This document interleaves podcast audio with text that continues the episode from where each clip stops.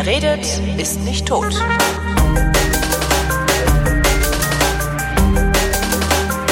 Willkommen zu einer neuen Folge des Geschichtsunterrichts einer Koproduktion von Vrindt und DLF Nova. Und wie immer dabei, weil ohne geht's ja nicht, ist Matthias von Hellfeld. Hallo Matthias. Genau, guten Tag. Thema heute, der Schah, nee, nicht der Schah, äh, Ayat, der Ayatollah von Persien. Genau. Khomeini. Der Khomeini. Khomeini. Den kennen wir besser als Khomeini. Dieser genau. Bärtige, der gefühlt den Iran in die Steinzeit zurück Ja. hat. Ja. Der ist, nachdem er lange Zeit im Exil war, im Februar 1979 nach Teheran zurückgekommen mit dem Flugzeug aus Paris. Ich erinnere mich daran. Das ist so eine Mit der, an Bord. Ja. Ich bin ja mit an- 69er Jahrgang und ich Siehste? so so man hat ja so so, das, so wann man wann wann hat man eigentlich zum ersten Mal internationale Politik Ja. wahrgenommen und das ist in meiner Erinnerung äh, ist es tatsächlich Iran Ayatollah Ja. Khomeini der war ständig in den Nachrichten Ja, das stimmt. Und der war ständig in den Nachrichten. Wir hatten auch einen Reporter, der das hautnah berichten konnte, nämlich Peter Schollatur. Peter Schollatur äh, hat sich ja viel in dieser Gegend rumgetrieben, hat, glaube ich, 150, 30.000 Bücher geschrieben. ähm, und war mit in der Maschine der Air France, als Ayatollah Khomeini nach äh, Teheran geflogen ist. Und ähm, er berichtet, äh, dass die Menschen in, der Flugzeug, in dem Flugzeug total aufgeregt waren, ähm, bis auf den Ayatollah selber, der war total ruhig. Und ähm, die waren sich nämlich nicht ganz sicher, ob nicht möglicherweise äh, die iranische Flugabwehr dieses äh, Gerät abschießt oder dass man sie, wenn man in Teheran landet, sofort festnimmt. jetzt müssen wir äh, müssen wir nicht erstmal gucken warum der überhaupt äh, erstens überhaupt zurückgeflogen ist und äh, Ja, hier, auf, warum ich er überhaupt rein durfte Ich, ich sag dir kurz die Geschichte zu Ende, weil die ist ganz am Ja, okay. Anfang, dann, dann gehen wir wieder zurück, natürlich. Also ähm, jedenfalls, der Schollatur kriegt in dieser Maschine mit, dass ähm, die- Sorge haben und dann kommt irgendein Vertrauter von Khomeini auf ihn zu und gibt ihm einen Briefumschlag und sagt den, bitte nimmst du an dich und wenn ich, ähm, wenn wir da also verhaftet werden, dann behalte ihn und wenn wir nicht verhaftet werden, dann gibst du mir einfach zurück.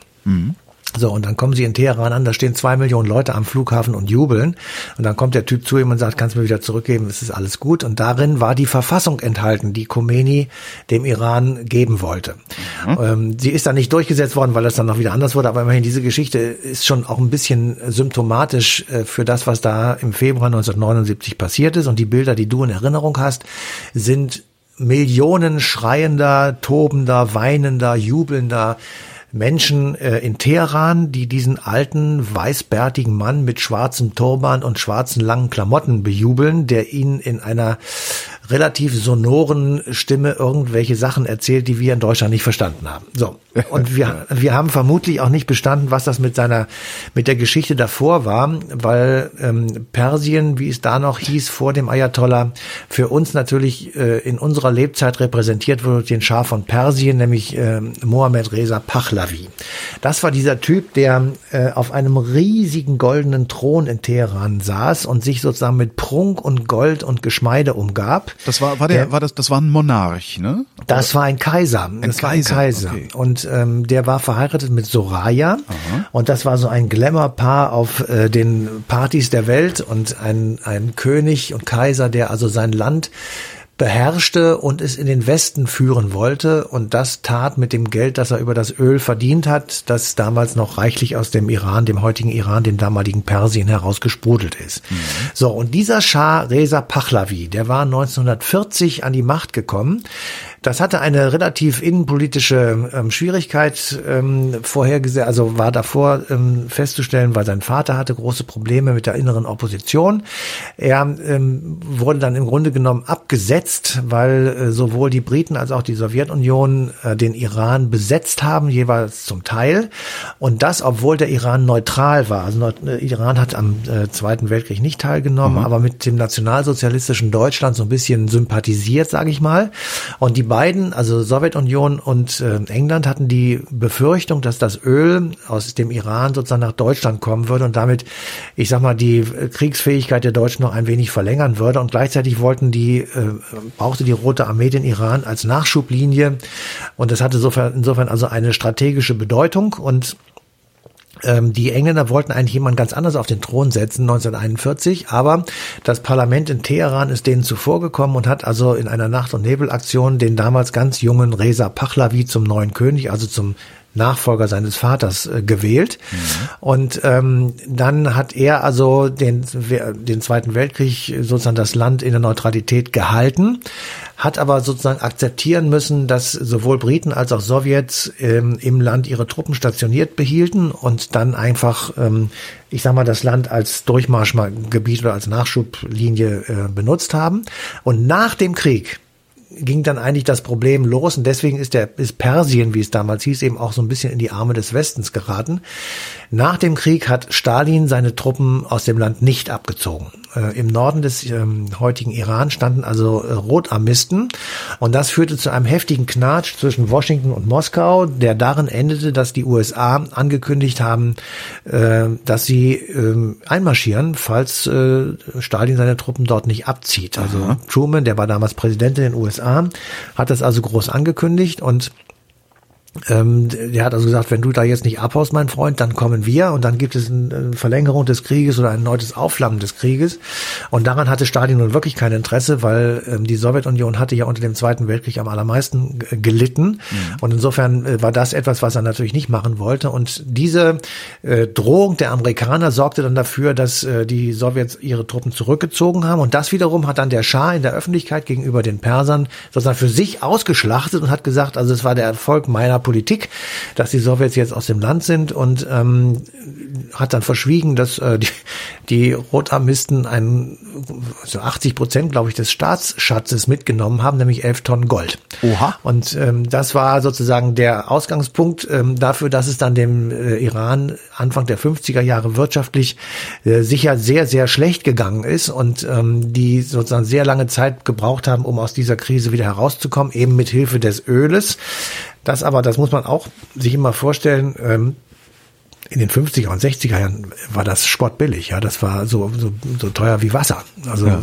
lächerlich. Also die, die Preise, die wir da heute bezahlen, da hätten die damals äh, am Rad gedreht, wenn die gesagt hätten, also weißt du, was zahlen wir heute für einen Liter Diesel? 1,40 oder sowas oder 1,30? Das sind, das sind, ich, ja.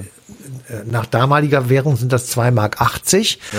Und ich weiß, dass ich, ähm, also für den Liter Diesel, und das wäre dann ungefähr 3 Mark 50 oder sowas für einen Liter Benzin. Und ich weiß, als ich meinen ersten VW Käfer hatte. Ja. Das muss gewesen sein, ähm, lass mich mal gerade überlegen, so irgendwann Mitte der 70er Jahre. Ja. Da habe ich für den Liter Benzin 44 Pfennig bezahlt. Und was hast das du für einen Stundenlohn gehabt? Das muss 22 Cent. Ja, ja. Ich, ich, natürlich. Ich wollte nur sagen, ja. das war sozusagen das, das war die Relation. Ja. Also man konnte mit dem Öl zwar natürlich Geld einnehmen, aber eben nicht in dem, in dem großen Maße, wie das heute der Fall ist. Und man darf nicht vergessen, bei uns war der Sprit auch damals schon teuer. Ja, ja, natürlich. In Amerika war der viel billiger. Ja. Also wenn du dann nach Amerika gefahren bist, da kriegst du für einen Dollar 50 oder sowas fünf Liter oder viereinhalb genau. Liter. Also es, es war tatsächlich eine, eine andere Relation auch wirklich. Und ähm, so, und die, in dieser Zeit sozusagen hat er nicht nur mit der Wirtschaft zu tun gehabt, sondern auch mit den immer schon im Iran natürlich vorhandenen religiösen Führern. Mhm.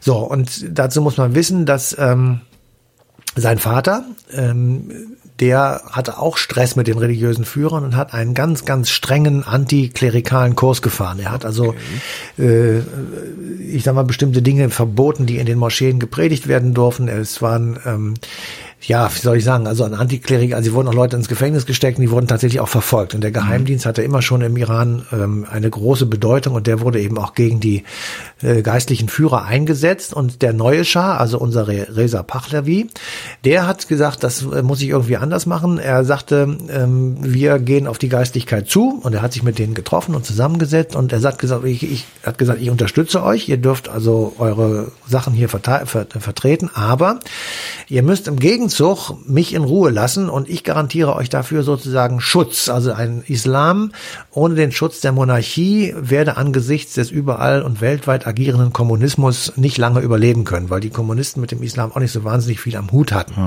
Also die, Geist, die Geistlichkeit und der Schah haben so eine Art äh, Agreement äh, abgeschlossen und beide Seiten hatten etwas davon. Nicht Angriffspakt. Ähm, ja, ähm, so, so kann man das sagen, aber ähm, das war irgendwann in den 50er Jahren, ich weiß jetzt das Datum nicht ganz genau, aber Anfang der 50er Jahre und das ging so ungefähr zehn Jahre gut.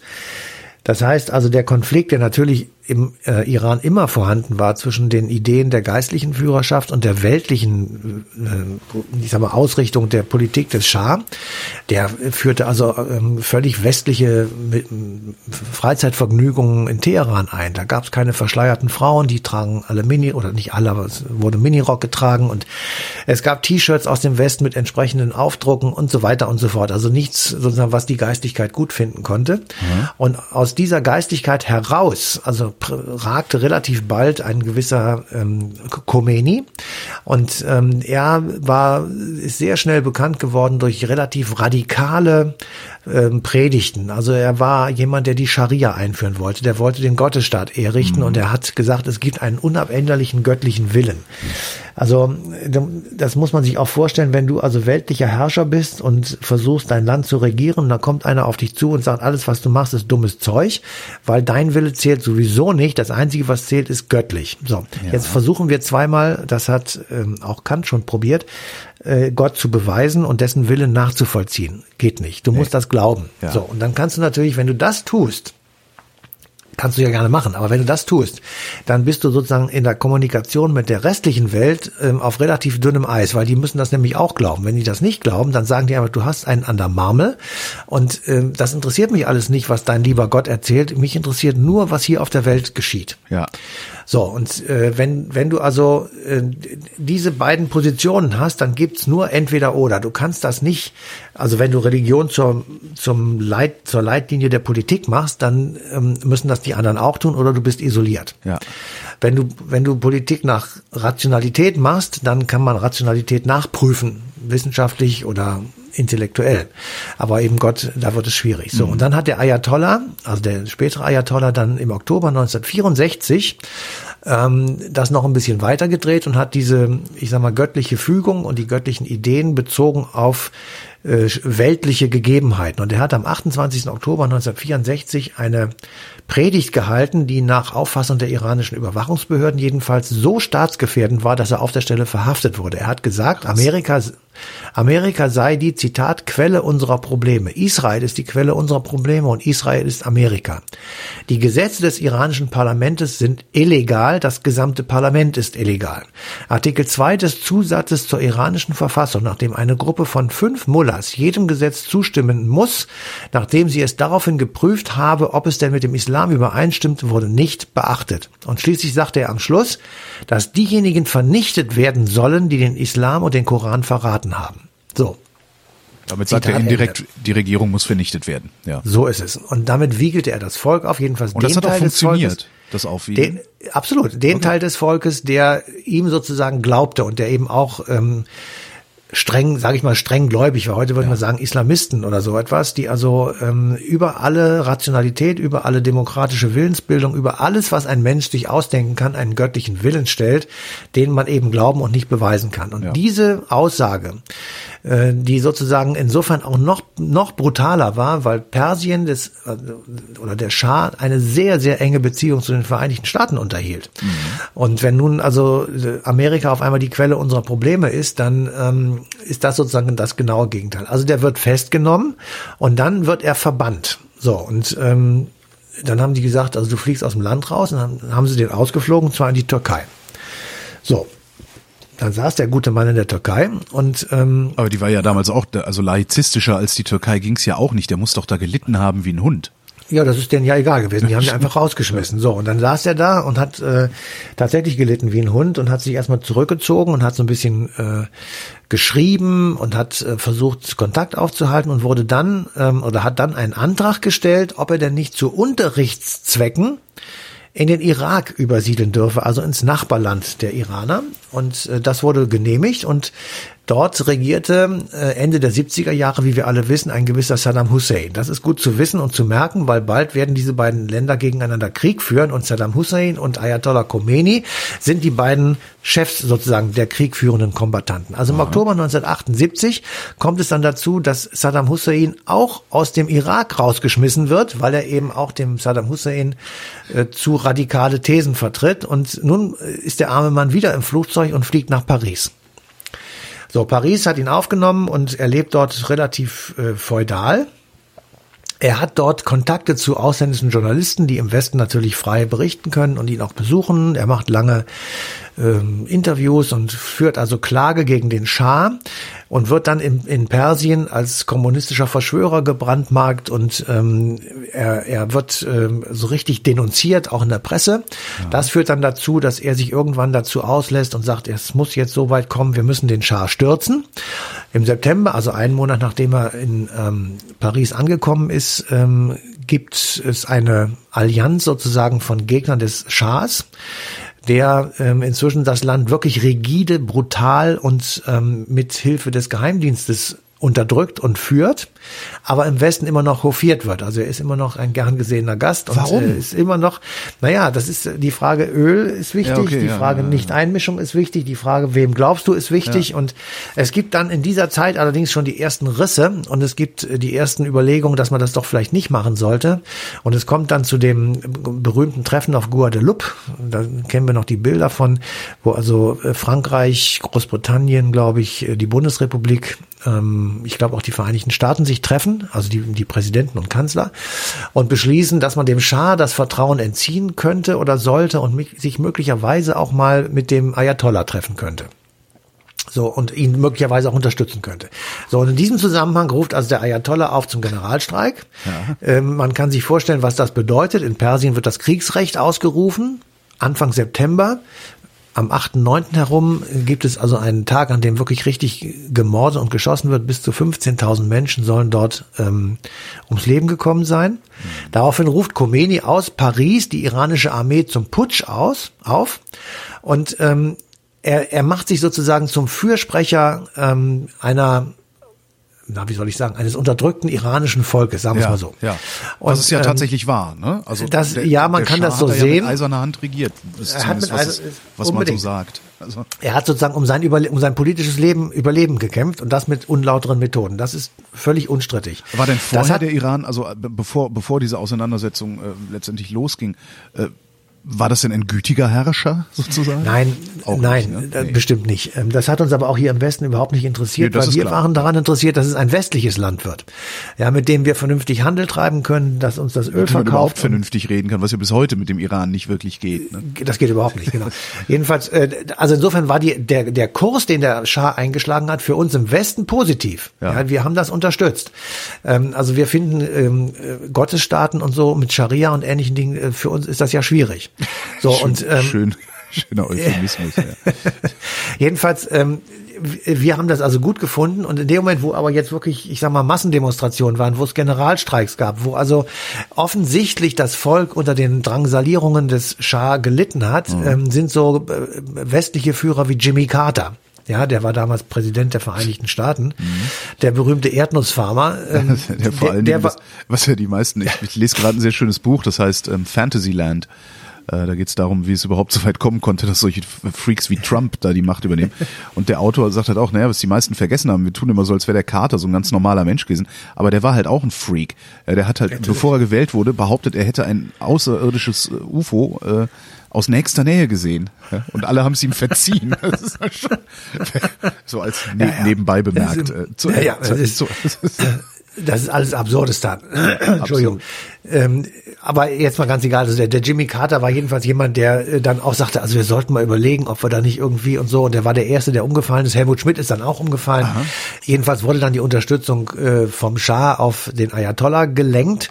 Und dazu kam dann gleichzeitig noch, dass eben der Schah von Persien sehr krank war. Und ähm, er merkte sozusagen, als die Unterstützung des Westens wegfiel, dass er, ähm, ich sag mal, keine Chance mehr groß hatte. Und er ist dann im Januar 1979 ähm, aus Teheran abgeflogen und hat sich in ärztliche Behandlung gegeben. Er landet dann irgendwann äh, in Acapulco, weil dort hatte er ein sehr schönes, schickes, weißes Haus. Das habe ich mal gesehen. Konnte man vom gegenüberliegenden Strand immer beobachten, ob der dann gerade da war.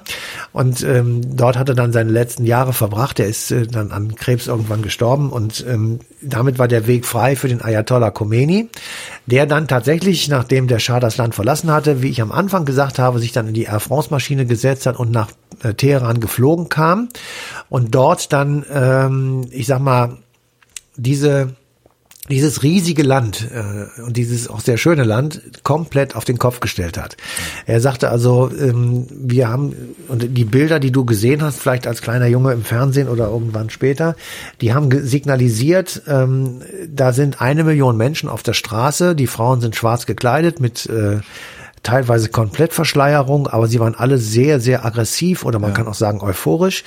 Und man hatte sozusagen ein Bild in die Welt gesendet, das signalisierte, seht her, hier steht ein Volk, das sich nicht länger von der westlichen Ideologie drangsalieren lässt. So, und damit dann auch ein Beweis sozusagen äh, dieser neuen Ideologie oder dieser Einstellung dazu kam, stürmten im November 1979, also ein paar Monate nachdem der, der Ayatollah im Teheran angekommen war, 400 Iraner die amerikanische Botschaft und nahmen 50 Angestellte, die dort arbeiteten, als Geiseln. Mhm. So, und diese Geiselnahme dauerte 444 Tage. Das ist mehr als ein Jahr, wie wir ja. wissen. Und hat eine dramatische Auswirkung gehabt. Denn Jimmy Carter war nicht in der Lage, diese Geiseln zu befreien. Es hat ein paar Versuche gegeben, die aber wirklich dilettantisch gescheitert sind. Ähm, und dieser, diese Geiselnahme hat die entscheidende Bedeutung gespielt in einem Wahlkampf, in den Vereinigten Staaten zwischen Jimmy Carter und Ronald Reagan. Mhm. Und es gibt viele, die sagen, Ronald Reagan hat gewonnen, weil Jimmy Carter nicht in der Lage war, diese Geiseln aus der Haft zu befreien. Okay. Und kaum war Ronald Reagan gewählt, wurden die Geiseln freigelassen.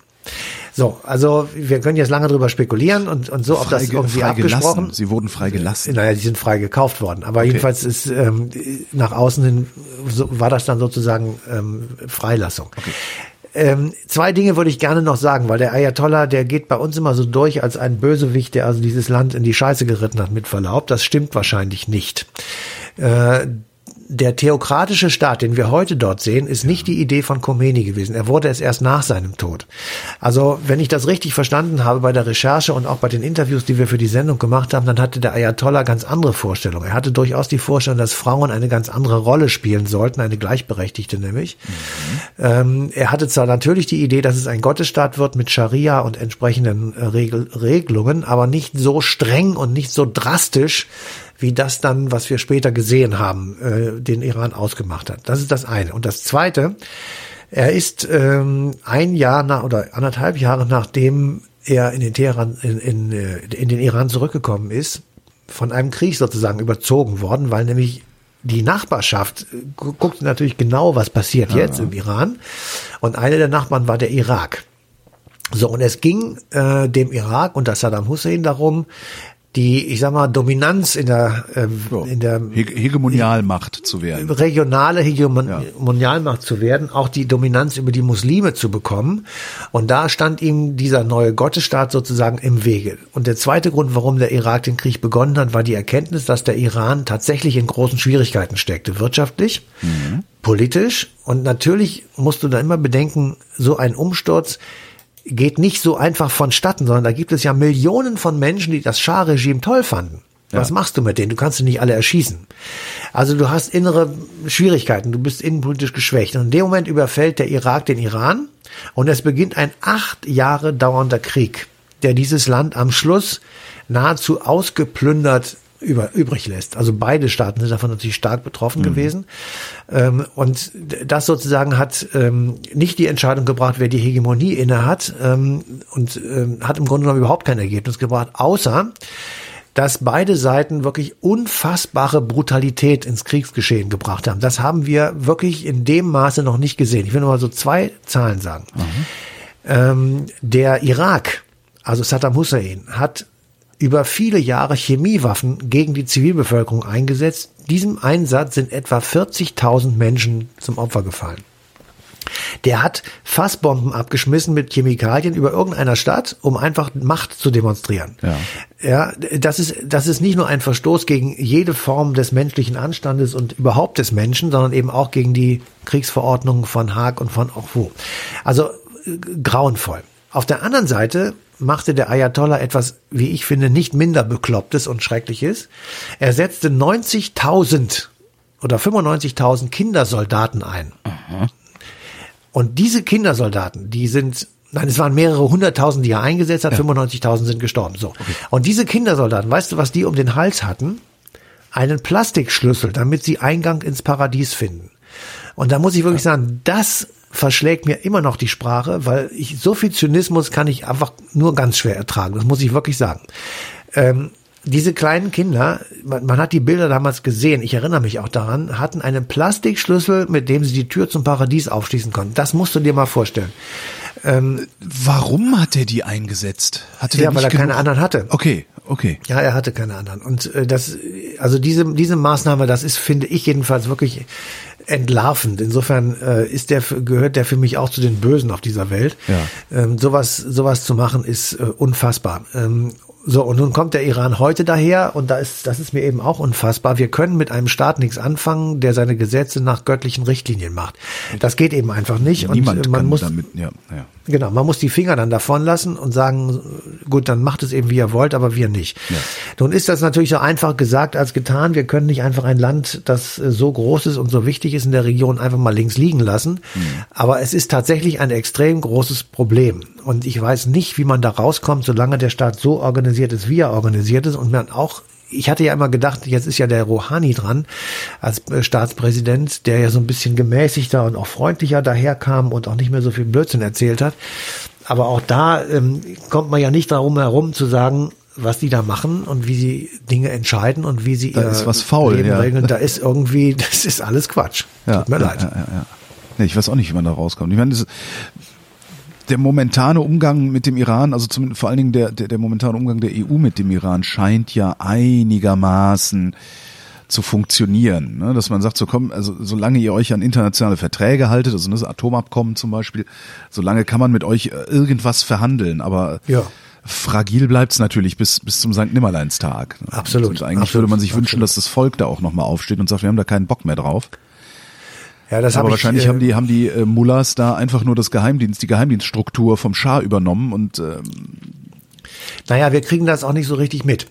Ja. Vor zwei, drei Jahren gab es mal so ein bisschen Probleme in Teheran, da konnte man auch was sehen, da gab es dann so Handyfilmchen und so, aber so richtig mitkriegen, wie es im Land aussieht, äh, das tun wir nicht. Das liegt eben daran, dass der Geheimdienst das alles abschottet. Ja. Wir kriegen ja aus China nichts mit. Also wenn du da einfach das Internet kappst und, und einfach Wege nach draußen verhinderst, wenn das technisch wirklich geht, mhm.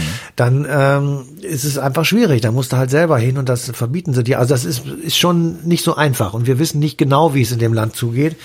Ähm, aber ich, ich wünsche mir auch nicht, dass es da irgendwie Bürgerkriege oder ähnliches gibt, aber irgendwie, dass man mal zur man, Vernunft kommt, in Anführungsstrichen, sehe ich im Moment auch nicht. Ich wollte gerade fragen, kriegt man denn vernünftige Verhältnisse überhaupt ohne Bürgerkrieg hergestellt? Ja, und kommen jetzt nicht mit der DDR, weil da stand halt die Bundesrepublik da stand halt die Bundesrepublik auf der anderen Seite des Zaunes ja. und hat gesagt, hier, ne, wir, wir stützen das. Ja, ja. Also. ja, ja, das, ich weiß es nicht. Ähm, also so ein System, wie die Mullahs da aufgezogen haben, das abzuschütteln ohne Bürgerkrieg, kann ich mir nicht vorstellen. Ich glaube auch nicht, dass es einen gibt. Ich will das auch gar nicht, ich will auch gar nicht, dass es einen gibt. Aber das Problem ist einfach, wir haben, wir haben da Leute am Start, äh, denen würde ich nicht mal ein ganz mieses Gebrauchtauto abkaufen. Also das, äh, das, das geht gar nicht. Matthias von Hellfeld, vielen Dank. Bitteschön. Und äh, vielen Dank an euch für die Aufmerksamkeit und der Verweis auf den 11. Februar 2019. Da gibt's die passende Ausgabe Eine Stunde History auf DLF Nova.